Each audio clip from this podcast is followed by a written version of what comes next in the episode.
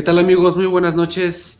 Una vez más a Equilibrio de Poder, su podcast semanal de política internacional comentada. Hoy como cada mes tenemos una edición eh, que llamamos Equilibrio de Poder México, dedicada al comentario, al análisis de los temas más relevantes de la política nacional, obviamente con su toque y su incidencia para las relaciones exteriores eh, de nuestro país. El día de hoy me acompañan em, mis amigos y colegas eh, Diego Rodríguez y Aarón Macías después de una prolongada ausencia. Bienvenidos, buenas noches. Buenas noches, Memo, Diego, auditorio, un gusto estar con ustedes de nuevo, cuenta. ¿Qué tal? Buenas noches, un gusto nuevamente. Bienvenido de, vuelta, Aarón. Saludos al auditorio, Memo, Oscar en Controles. Así es, pues bueno amigos, miren, les propongo dos temas eh, para esta noche y así nos del tiempo pues abarcamos más, pero en principio sería este anuncio que trascendió la semana pasada de un acuerdo que se estaba negociando entre México y Estados Unidos para el préstamo de vacunas. Primero se manejó como un envío, luego como préstamo de vacunas y posteriormente se confirmó que se iban a que, que Washington iba a mandar a México 2.7 millones de dosis de la vacuna anti-COVID-19 manufacturada por AstraZeneca. Eh, y bueno, para empezar ahí, ¿cómo la ven? ¿Bien? ¿Mal? ¿Implicaciones? Aarón. Pues fíjate que es este un escenario muy interesante que yo venía analizando ya desde hace tiempo, no lo había podido compartir con el auditorio ni con ustedes. Sin embargo, eh, es de suma importancia para los Estados Unidos, para la administración de, Joe Biden, el tener unas fronteras seguras. Primero, la, misión de cumplir las 100 vacunaciones en sus primeros 100 días de gobierno, pues me parece que la está cumpliendo con creces. Las 100 millones. Las 100 millones, así es. 100 millones de dosis. Así que las cumplió antes incluso de los Exactamente. 100 días. Ahora, eh, bueno, eh, queda tener el control de la pandemia dentro de, Estados Unidos. Sin embargo, pues vivimos en un planeta completamente globalizado y la intercomunicación y la gran, el, el gran, este, ¿cómo puedo comentar? Ese sentido de, de pertenencia y la compenetración que tienen Estados Unidos, Canadá, y México como el área o región de América del Norte hace que los Estados Unidos volteen a ver a sus vecinos más próximos en cuanto a muchas cosas. Y ahora lo que más nos importa, yo creo a todo el mundo, es la contención de esta pandemia de coronavirus. Implicaciones, pues sí creo que van a haber y ya las estamos viendo. Inmediatamente que se anunció este préstamo en una primera instancia de 2.7 millones de vacunas AstraZeneca hacia México, pues se ven eh, medidas migratorias restrictivas tanto en la frontera sur como en la frontera norte casi inmediato eh, al anuncio. Sin embargo, Marcelo Ebrard, el canciller mexicano, en posteriores días ha comentado que no es préstamo, sino un adelanto de AstraZeneca de la parte de dotación comprometida ya con anterioridad a México. Entonces, sí creo que va a venir una nueva escena entre la relación México-Estados Unidos, sino igual de agresiva o mm, con los métodos que anteriormente se manejaba la administración de Donald Trump, creo que la administración de Biden está ya empezando a ejercer una presión para reactivar lo más pronto posible económicamente, socialmente y políticamente hablando a la región de América del Norte en esta carrera global para vencer a la pandemia.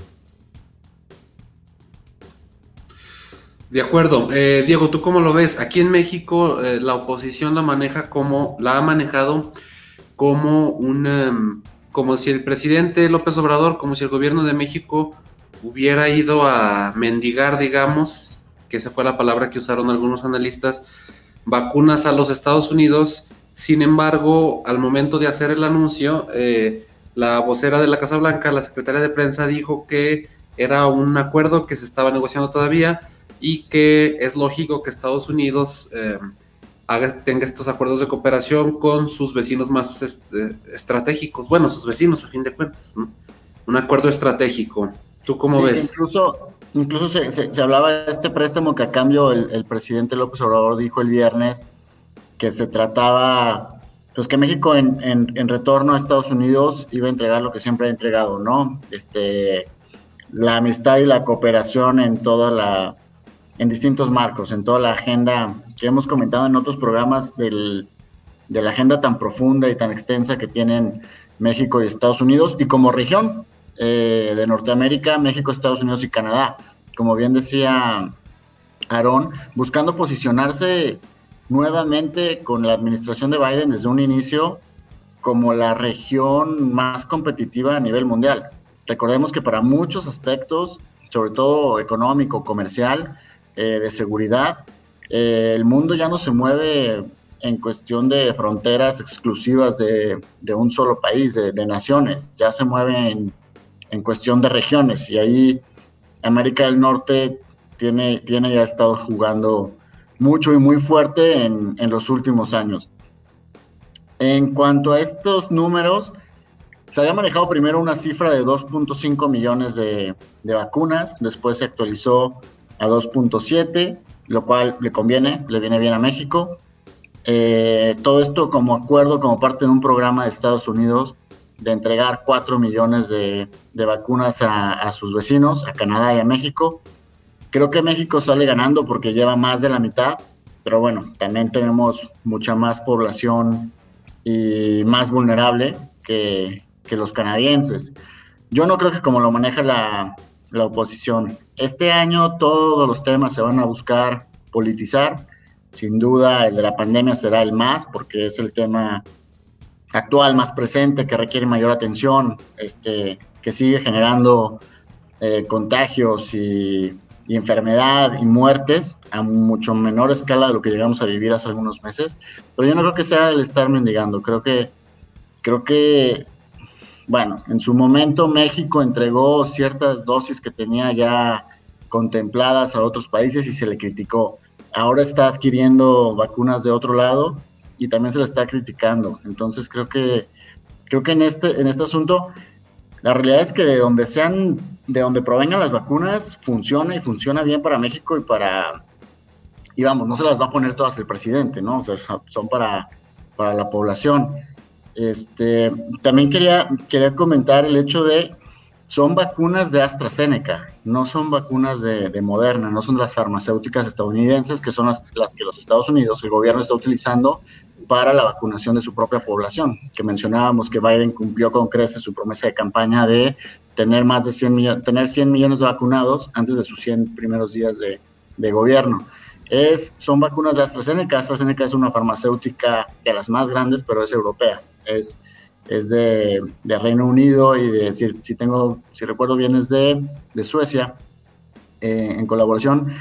Y, bueno, por esa, por esa parte también Estados Unidos suelta algunas de las dosis y suelta este número de, vacunas a, uno de sus... Y también, bueno, es, es cuestión de de, política de Estados Unidos, pero también de seguridad interna, seguridad nacional. La, frontera entre Estados Unidos y México es una de las más transitadas y más grandes de todo el mundo. Claro, y cabe destacar que la vacuna de AstraZeneca no ha sido aprobada para su uso en los Estados Unidos, ¿no? Sí, eh, entonces digamos que de alguna manera las tienen en existencia Estados Unidos y les sobra y una manera de quedar bien con sus socios más cercanos, con sus vecinos que también tiene que ver en cuestión de, lo que les decía, seguridad, eh, cuestión de seguridad nacional, este, pues le viene bien a todos, ¿no? Digamos que es un, es un acuerdo en el que salen ganando todas las partes. Sí, digamos, tiene, hay un excedente parcial que tiene ahí los Estados Unidos y hay este acuerdo, pero eh, obviamente eh, hay cosas que se están negociando. Si, si bien el anuncio que hizo la vocera de la Casa Blanca es que era un acuerdo um, de cooperación, un acuerdo bilateral que pues trae obligaciones y beneficios para todas las partes. No sabemos si sea tripartita, México, Estados Unidos y Canadá, o sea bilateral, eh, pues sin embargo se levantaron sospechas porque el mismo día que se confirmó esto, que me parece que fue el viernes 19 de marzo. Así es. Así es. Sí, eh, se anunció México eh, un cierre casi total de la frontera sur, restringiendo el tránsito solo para actividades económicas esenciales, lo que ya generó en estos pocos días un um, cuello de botella, ¿no? Con este flujo migratorio constante que viene desde Centroamérica y que busca llegar a los Estados Unidos. Así que bueno. restricciones y ahí lo que pone a pensar a todo el mundo es, es el timing, ¿no? De las, de las situaciones. Sí, porque justamente ese mismo día se hace el anuncio de este acuerdo de cooperación en cuanto a vacunación y a las pocas horas la Secretaría de Relaciones Exteriores anuncia estas restricciones de tránsito en la frontera sur. Entonces, pues no, digo, yo no le veo nada de negativo que se negocien unas cosas por otras. Sin embargo, bueno, eh, mucha gente no lo ve así. es hablar de que eh, sacrificamos una cosa por la otra. Igual sacrificamos la cuestión migratoria con la administración de Donald Trump, pero con diferentes métodos que fueron amenazas a los aranceles en los productos que, llegaban de México. sin recibir nada a cambio, ¿verdad? recibir nada a cambio. Entonces, Aquí por lo menos hay algo de reciprocidad, ¿no? Hay, hay, hay una negociación en donde se, se, gana por una parte y hay beneficios mutuos. Y, esperemos que la administración de López Obrador lo vea de esa manera. Ese es uno de los temores que yo tengo, de que no lo vean de esa manera y traten de, pues como de ver el lado ventajoso de esta situación o de tratar de burlar algunas de las negociaciones con los Estados Unidos. En fin, vamos a ver cómo es la presión de Biden y, esperemos que la administración de López Obrador sepa con quién se está metiendo, si se quiere meter. Incluso yo quisiera recordar el fin de semana que estuvo de gira el presidente en Veracruz. Eh, agradeció, aprovechó una, el evento para agradecer al presidente Biden este gesto eh, y dijo algo así como que era la muestra del espíritu de cooperación eh, reavivado entre ambos países, eh, pero pues también ya rescatando, la, citando textualmente a la secretaria de prensa de la Casa Blanca cuando le preguntaban sobre este tema, dijo que era un acuerdo que incluía eh, múltiples temas. Entonces no es solo. Como lo, creo, que, creo que esto, Memo, convendrá desglosarlo en, en cuestión de, es, lo que platicábamos hace un par de semanas, ¿no? A raíz de la llamada que hubo entre el presidente López Obrador y el presidente Biden. Eh, eh, y obviamente, y, volvemos a una gama de temas de la amplia y extensa agenda que tienen de cooperación eh, Estados Unidos y México y Estados Unidos, México y Canadá como región. Sí, en el programa que dedicamos a la reunión bilateral, mm, bueno, antes de la misma reunión, eh, el López Obrador mencionó que era su intención, así lo manifestó en la conferencia mañanera, eh, pedir, eh, pedir eh, un envío de vacunas, un préstamo, lo que fuera, a los Estados Unidos, ¿no? Porque, bueno, la vacunación en México, si bien se ha acelerado en las últimas semanas, pues ha tenido muchos problemas logísticos en cuanto al, sobre todo en cuanto a la entrega, al recibo, de, a la recepción de, de las acuerdos de vacunas que se han comprado en el exterior, ¿no? Y si se acuerdan también... Principalmente de las que vienen de, Europa, ¿no? Por eso se ha tenido que buscar alternativas con, con, con, con vacunas de, Rusia y de China.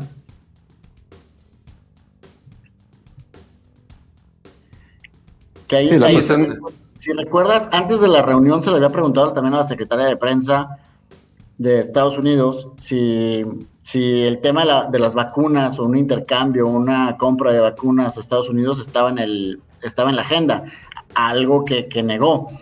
Y recordemos que no se trató el tema en la parte abierta de la reunión, pero sin duda estas acciones un par de semanas después son derivadas de esos acuerdos o de esas detonaciones de negociación, ¿no? Porque bien se pudo haber tocado el tema en, privado y se detonó la negociación, negociaciones que ya se llevan no entre presidentes, pero sí entre entre equipos técnicos más de, expertos para, para, saber el alcance que pudieran tener esas negociaciones y bueno, estamos viendo de alguna forma los resultados en estas acciones, ¿no? Y está en el interés de, de ambos países la reactivación económica total lo más pronto posible, ¿no? Recordemos que también por estas fechas las restricciones en la frontera norte, en nuestra frontera norte, pues cumplen ya también un año, ¿no? Restricciones parciales, graduales que han ido que, que justo ahí, justo ahí me, surge la duda, este, y aprovechando que, está regresando Aarón para, para comentarlo, por, por esa reactivación y sobre todo en, en, las fronteras. En el caso de México, en la frontera norte, habrá que ver, digo, el acuerdo es que Estados Unidos da 2.7 millones de, de, dosis de vacunas de AstraZeneca a México, pero la distribución eso genera duda porque se ha hablado de que sería para poblaciones eh, de, la frontera norte, para, para facilitar la reactivación económica en esa zona tan interconectada entre los estados del sur de Estados Unidos y los, y los estados, las ciudades del norte de México, ¿no? Tan, tan integradas en cuestión de transporte, de maquilas y de muchos otros sectores. Sí, o sea. Sí, me parece, yo la situación sí la veo. la veo probable, sin embargo, no, no creo que sea la prioritaria ahorita, porque lo que se está buscando principalmente con estas 2.7 millones de dosis de AstraZeneca son cubrir las segundas dosis que se aplicaron del primer lote que envió el Serum Institute de India, 870 mil por ahí, no recuerdo más. Eh, y que ya están próximas a, tener ese periodo de, de segundas dosis.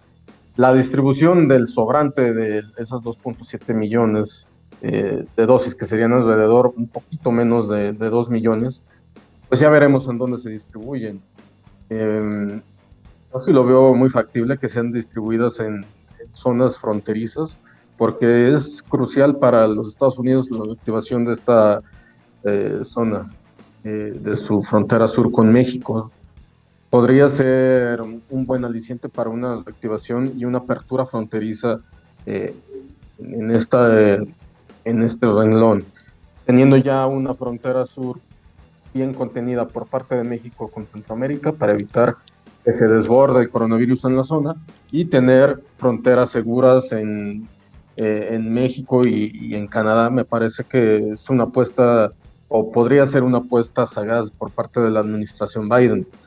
La situación que también yo veo con preocupación y que creo que los Estados Unidos puede que empiecen a presionar a México es en la regulación de sus ingresos por parte, de, por medio de los aeropuertos, ya que México no tiene restricción alguna en sus aeropuertos a la entrada de, de otros, de, viajeros del extranjero. Entonces, al haber una circulación descontrolada de, viajeros internacionales en México que no tengan ningún requisito al ingresar, puede que México se, pueda convertir en una especie de Brasil, de una eh, propagación de variantes sin control en territorio nacional, lo cual podría eh, volver a las restricciones más fuertes de parte de los Estados Unidos en cuanto a los ingresos eh, a México de, de, viajeros extranjeros y, creo que una presión que podría venir por parte de Estados Unidos es eso, el, que México tenga un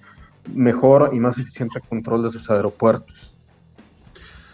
Ah, un, agravante para esa preocupación que manifiesta Saron eh, eh, sería el que eh, pues hay análisis que están pronosticando una reactivación de la migración mexicana a los Estados Unidos durante este año, producto obviamente de la crisis económica traída por la pandemia. ¿no? una migración que tenía por lo menos una década disminuyendo, ya era casi en su totalidad. México dejó de ser un país de explosión de migrantes a uno de tránsito y ahora podría cambiar un poco la dinámica. Sí, o sea, lo que estamos viendo es que la, la, crisis del COVID está impactando de una manera que no habíamos visto en un siglo a muchos países y a México sobre, sobre todo es uno de los más afectados tanto en defunciones como económicamente hablando.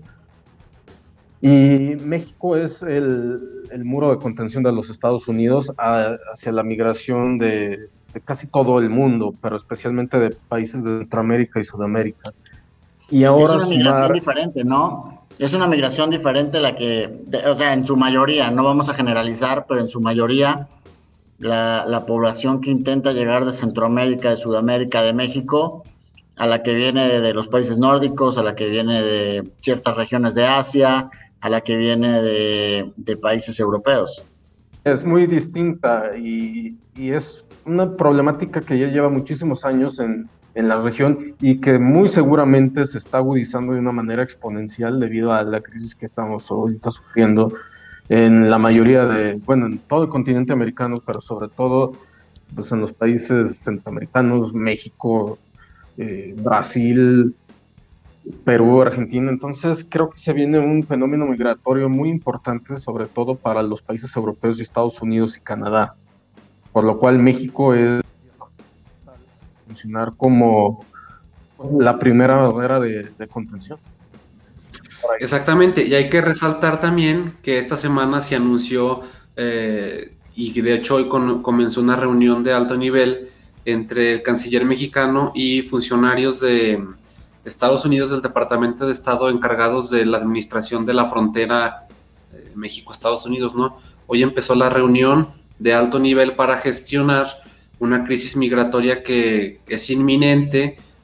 Por un lado, los migrantes eh, centroamericanos detenidos en la frontera norte mexicana y los que quieren ingresar del otro lado de nuestra frontera sur hay que estar atentos a cómo se desenvuelve en esos, cómo evoluciona ese tema, ¿no? Que sería la primera crisis migratoria del nuevo gobierno estadounidense.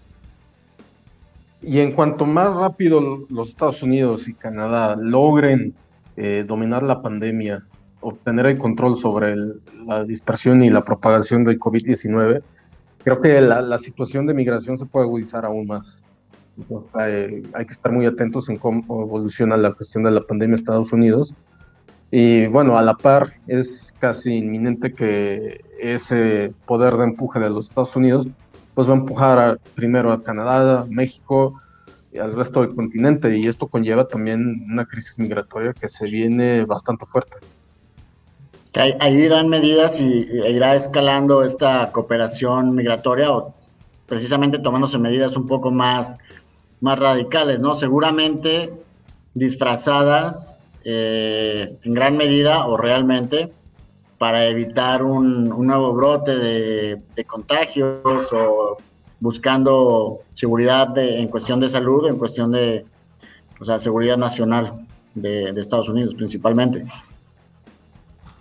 Sí, los Estados Unidos van a blindar sus fronteras, bueno, más allá de sus fronteras, con sus primeros eh, con sus vecinos eh, contiguos para hacer una especie de amortiguamiento de lo que pueda venir, ya sea nuevas variantes del de COVID, eh, un estallido de narcotráfico, una migración desbordada, un muro de doble contención en Canadá vía aérea, México aérea y vía terrestre. Entonces vamos a ver un movimiento interesante creo en los próximos meses, las próximas semanas migratorio. Así será, amigos. Y bueno, pasando al siguiente tema, para no consumir más tiempo, el pasado 10 de marzo la Cámara de Diputados aprobó la creación de la Ley Federal de Regulación del Cannabis y algunas eh, reformas eh, relacionadas como la Ley Federal de Salud, etcétera, para despenalizar el uso, producción y regular eh, lo relacionado a la cadena, a la cadena productiva de esta planta. Ahora mm, esta ley este, está en manos del Senado, quien tiene hasta el 30 de abril para eh, votarlo o desecharlo. ¿Cómo la ven ahí? ¿Bien? ¿Mal, amigos? ¿Y por qué? Tú dale primero. me parece que ya es un este, por este tema es por, el que has regresado. Tú, tú dale, tú dale. me, me, parece que ya era un tema inminente en esto de la despenalización de, cannabis en México. Un tema muy controvertido que ya lleva muchísimos años en discusión en el país.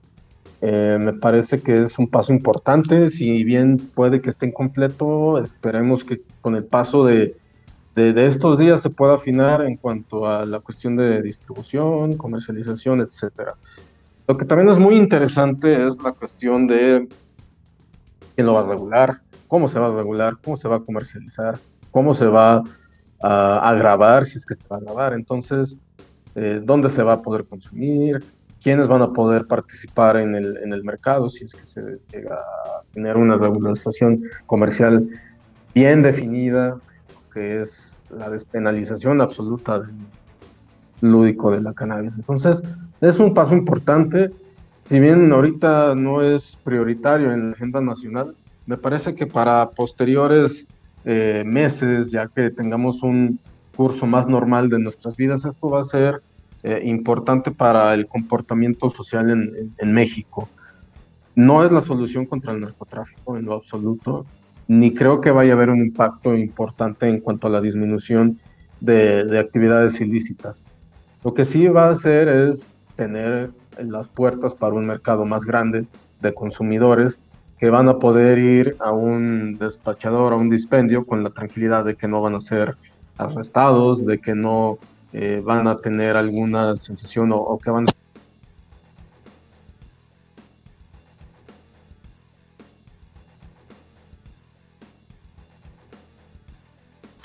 ¿Por qué consideras, Aaron, que, no tendría impacto alguno en la actividad del narcotráfico?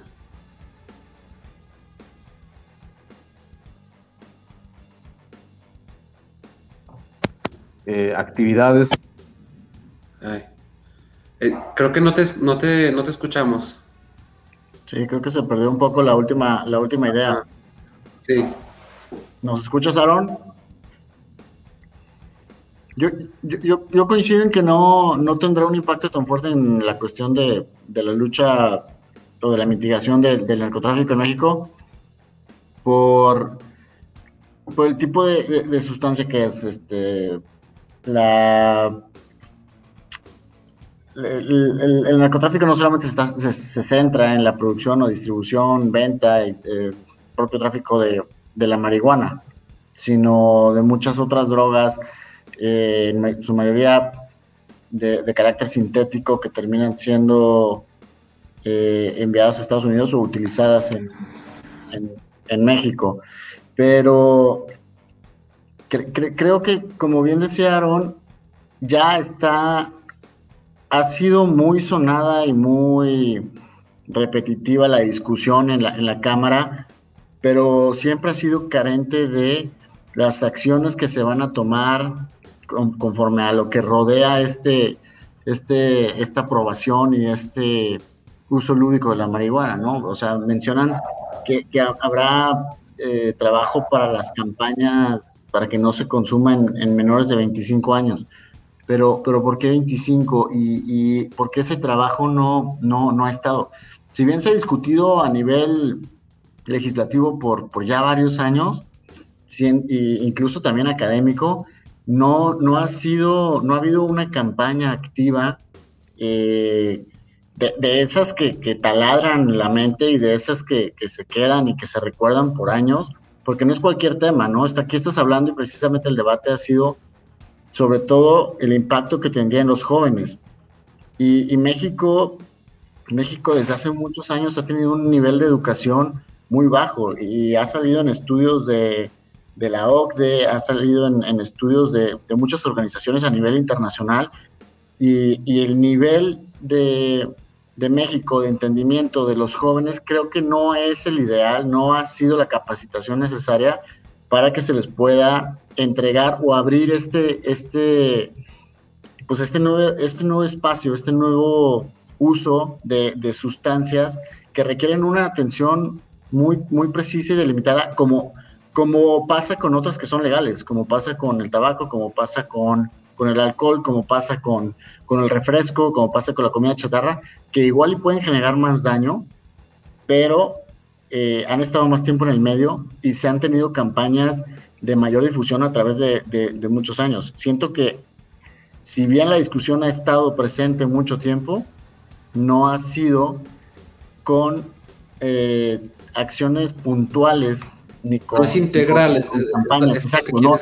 no, es integral. Se, requiere de todo un, no es solamente aprobarlo y, ya, ya está libre, ya está ahí para, en el mercado para su uso, sino se requiere una educación tanto, principalmente para los jóvenes, los niños, porque va a trascender y se, requiere una generación, eh, no, sé cuánto tiempo pueda llevar, pero probablemente tome una generación el entender todo esto, pero también es la cuestión de los padres, cómo tratar esta, esta cosa de, de los maestros, eh, la promoción del propio, del propio producto y sus derivados. Entonces creo que ahí todavía no ha sido integral. La discusión ha estado, pero nunca ha sido un, un manejo integral.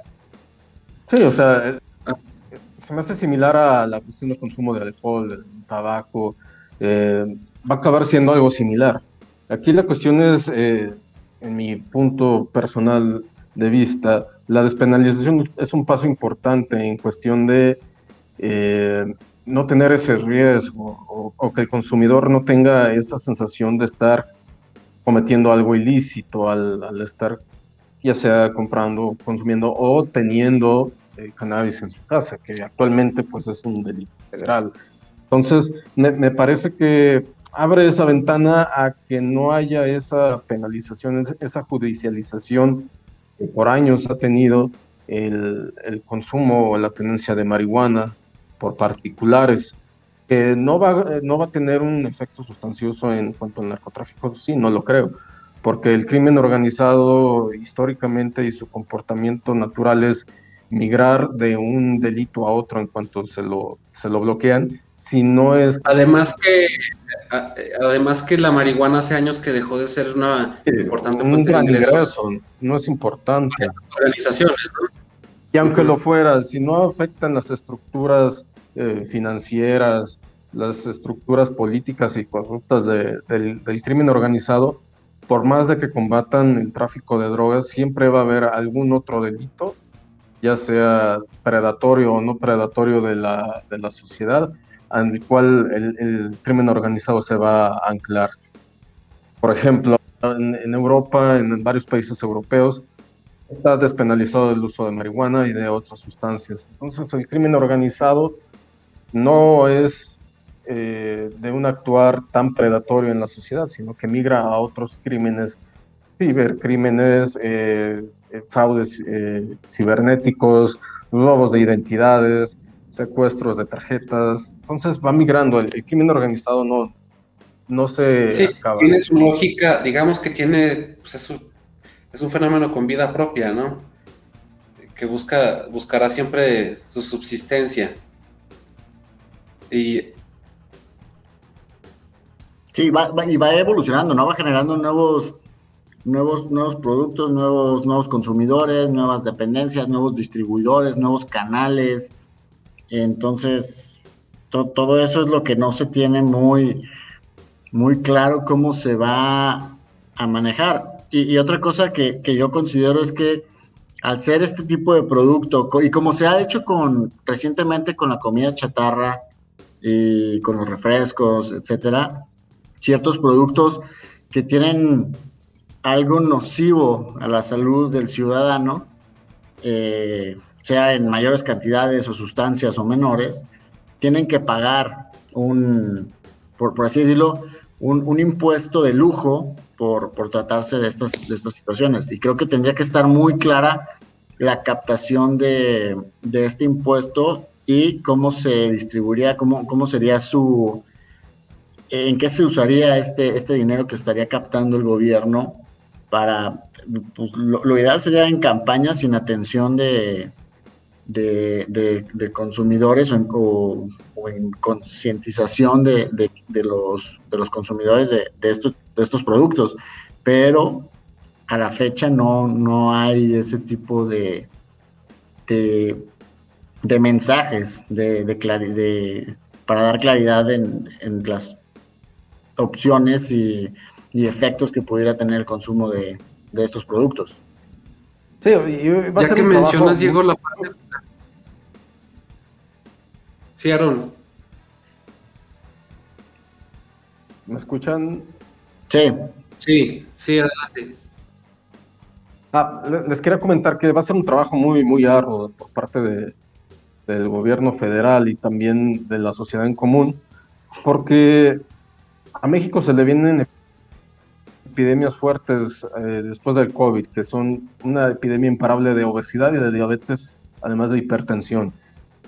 Uno hubiera supuesto que a raíz de la epidemia de coronavirus, eh, este tipo de padecimientos iban a contener, al contrario, están floreciendo y expandiéndose de una manera realmente alarmante. Entonces México va a tener que hacer un, un cambio radical en cuanto a su promoción y prevención de la salud posterior a COVID-19. Estamos viendo los estragos ahorita de COVID-19 en México, que es de los más afectados, y aún así falta muchísima información de prevención y falta muchísima concientización, sobre todo a los más jóvenes, en cuanto al cuidado personal, en cuanto a tener una alimentación sana, en cuanto a saber los riesgos que tiene el consumo o no de ciertas sustancias, hables de cannabis, alcohol, tabaco y otro tipo de estupefacientes. Entonces, viene una, una, una fase post pandemia para México muy importante en cuanto a salud pública. Y no sé si esta administración esté dispuesta a invertir en ello o si va a seguir pregonando programas clientelares de bienestar que no llevan a ningún lado. Y la cuestión de salud es eso, ¿no? La cuestión de salud que ha quedado claro en esta pandemia que está rebasada. Está totalmente rebasada y se viene una situación de diabetes y, y de enfermedades crónicas relacionadas a una mala alimentación, a un estilo de vida sedentario y, de poca higiene alimentaria que puede tener repercusiones muy importantes para nuevas generaciones en México, inclusive para eh, una reducción importante de, los estimados de, vida en México. Sí, claro. Con lo cual... Eh, y es que ya que mencionan lo de la salud, yo veo una motivación detrás de esta inminente despenalización del uso de la marihuana, eh, una motivación comercial, eh, fiscal, como bien dice Diego, pues no, no, este, no especifica en qué se van, en qué se utilizarían esos recursos de recaudación, pero pues yo no, a mí no, a mí no se me hace mal en ese sentido que establezcan la exclusividad de esa recaudación para salud, ¿no? Yo lo que veo y lo que creo que conviene analizar ahora es este que se en caso de proceder se crearía el mercado legal más grande del mundo para el uso de la marihuana, ¿no? Si bien en Estados Unidos hace varios años empezó a despenalizar, pues al ser un modelo em, de gobierno federal eh, mucho más em, independiente, digamos, más federal, eh, que es por estados, ¿no? no es estados, y en cambio México de repente tiene menos habitantes, entonces.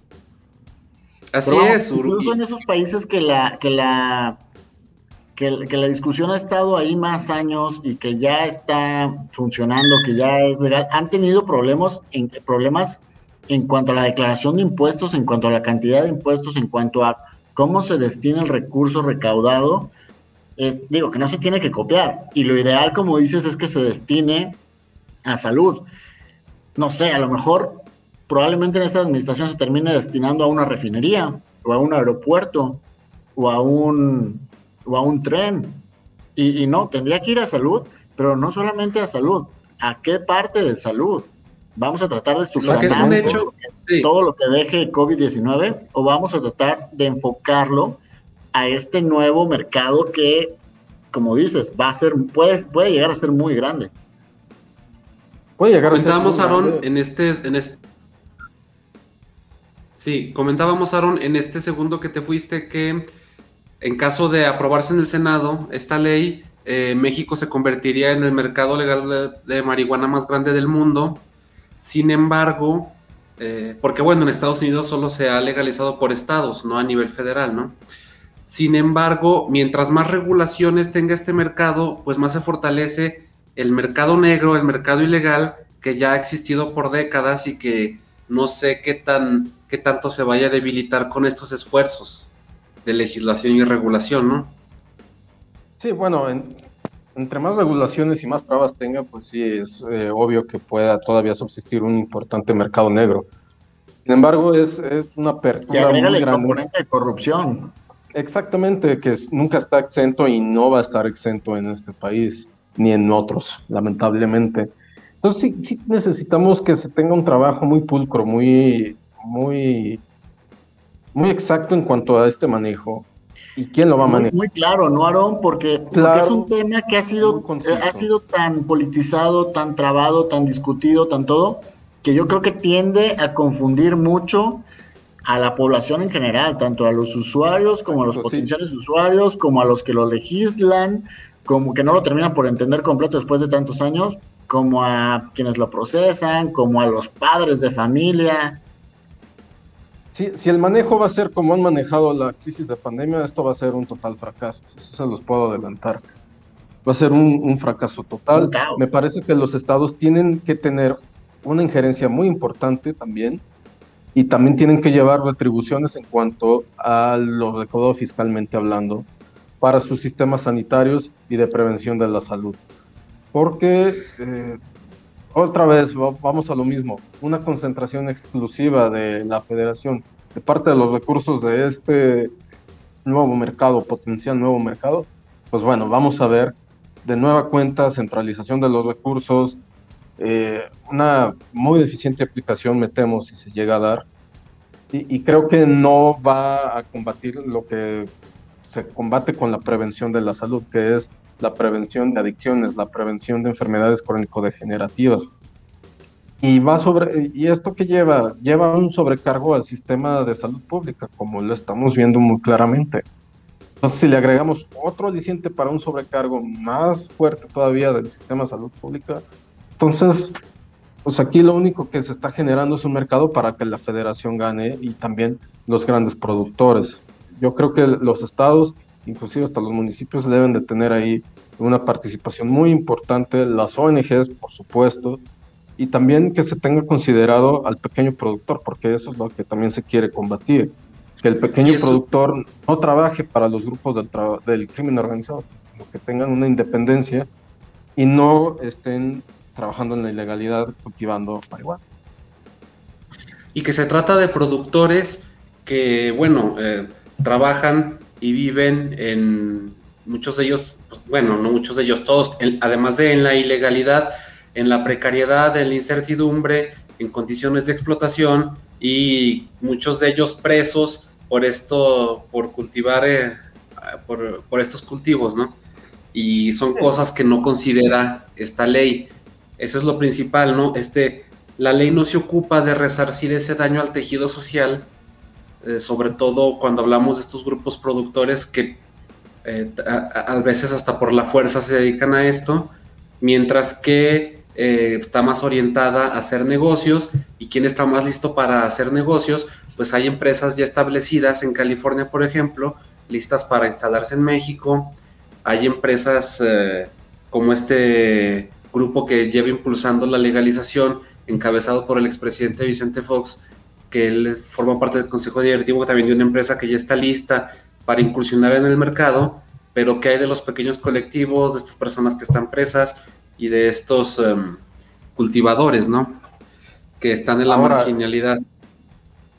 ¿qué, van ¿Qué va a pasar con aquellos presos ya condenados por posesión, por consumo de marihuana, que ahorita están en las cárceles de México. O sea, es todo un enramaje importante, tanto en lo retrospectivo como a futuro de, y esas personas que, cómo les va a aplicar la ley, porque por lo que hemos visto ahora en esta administración, la, la ley es selectiva en muchas ocasiones. Entonces, vamos a, y, y nosotros también como ciudadanos tenemos que ejercer esa presión adecuada de que las cosas se hagan bien, no solamente por hacerlas ya fast track, sino que que se tenga una, eh, una legislación integral y una aplicación también muy integral en cuanto a cuestiones tan delicadas como es esta. ¿Por qué?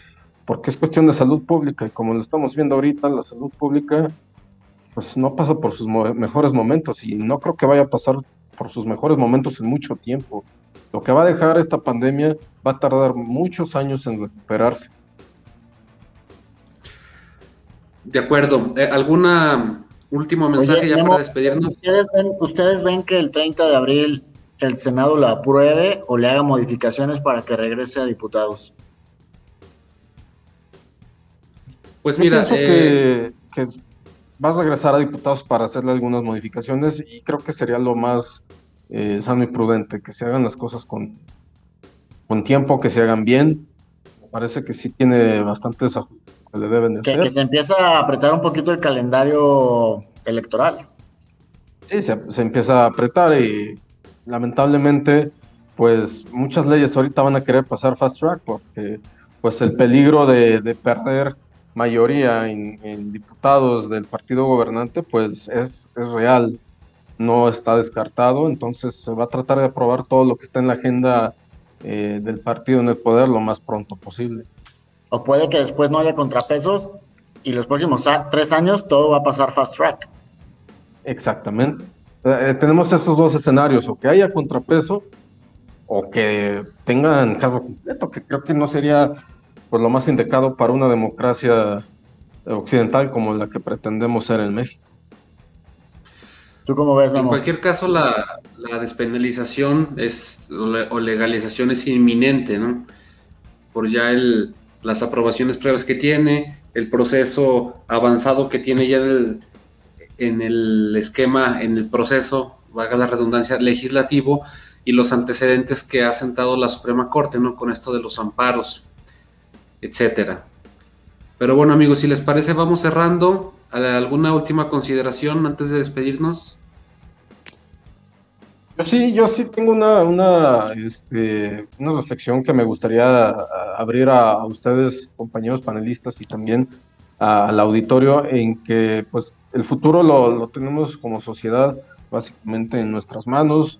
Eh, tenemos que tener una conciencia política y social mucho mayor de la que hemos tenido eh, en estos meses en México. Y, yo sí invito al auditorio y a, todos los, los, escuchantes de este programa, a ustedes también amigos, a que reflexionemos qué vamos a hacer en estas próximas elecciones. Eh, creo que es sano votar, muy sano votar, pero que sí pensemos qué vamos a hacer como sociedad y como país aprendamos de las lecciones que nos ha dejado este último año y este año que va en curso. Eh, de eso depende mucho de lo que vaya a suceder en las próximas décadas en México. De acuerdo. Eh, Diego. Sí, me sumo al exhorto de, de, Aarón. Creo que serán las elecciones, al menos intermedias, más importantes de la historia y se fijará mucho el rumbo precisamente por lo que hablábamos ahorita, ¿no? Si no hay una oposición, si no hay un contrapeso legislativo, eh, los próximos tres años serán, eh, repercutirán las decisiones en no solamente los siguientes meses y años, sino probablemente por décadas y generaciones. Entonces, creo que es muy importante que seamos responsables como ciudadanos, sabiendo que es un derecho y también una obligación. Y en cuestión de, los, temas que, tratamos, ah, volvimos a tocar el tema de la vacunación y, tocamos el tema de la despenalización, de la aprobación del uso lúdico de la, de la marihuana, del cannabis. Eh, creo yo que el sistema de salud mexicano ha quedado claro, ya se sabía, pero ha quedado claro en cuestión de práctica del día a día. Hoy, ya más de un año de, de la pandemia, y, que, bueno, seguimos en confinamiento, sigue habiendo cuarentena, sigue habiendo casos, sigue habiendo muertes. Eh, el sistema de salud está sobrepasado y, y, México se ha visto afectado de, en gran medida por los problemas de salud de su ciudadanía y de la falta de atención del gobierno. Por eso hablamos de obesidad, eh, enfermedades relacionadas con el tabaquismo, hipertensión, eh, diabetes, y como decía Aarón, son cosas que en un año no han bajado. Increíblemente han subido y es por la mentalidad del mexicano y el sedentarismo que ha sucedido eh, durante este año de pandemia. Y creo que si bien, repito, ha estado muy discutido el tema de, la despenalización y la legalización de la marihuana, el cannabis, eh, creo que es traerle otro de esos problemas grandes, problemas grandes como la obesidad, como el tabaquismo, eh, y sus enfermedades, como la hipertensión, como la diabetes, al sistema de salud. Problema grande que puede eh, tener resultados en grandes números de la población y siento que el terreno no está, no está trabajado, no está planteado. Vamos, probablemente las, las, las empresas que se vayan a dedicar a, a este negocio, a este sector, estén más preparadas que el terreno, que el gobierno y que las, las, normas, las, reglas con las que se vaya a jugar este, este nuevo juego y en, este sector. Entonces, creo que es traerle un problema grande a algo, a, a, un, a un terreno que no está claro, no está listo, no está bien preparado.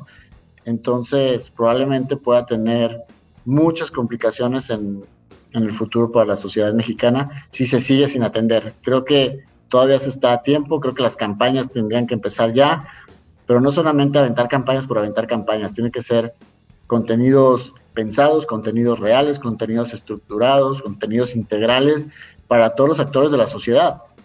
Porque no es nada más informar a los niños de, de, secundaria o de primaria que van a estar en, siendo probablemente consumidores en unos, en unos meses, en unos años, sino a los padres de familia, a, los maestros, a las autoridades, al policía, eh, de cómo se va a mover este, este nuevo sector. Creo que no estamos listos y eso algo, es algo que ha carecido principalmente el gobierno.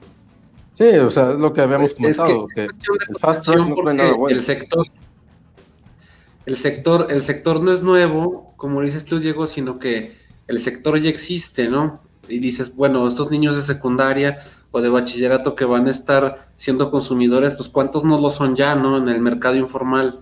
Bueno, pero probablemente los de prepa, la, gente más grande eh, y que ya son consumidores y, partícipes de este, de este negocio, ahora ilegal, pero eh, por el momento ellos sabrán cómo adecuarse, pero habrá un momento en el que los niños que ahora están en primaria o en secundaria ya sean partícipes de un, de un modelo de negocio ya legal.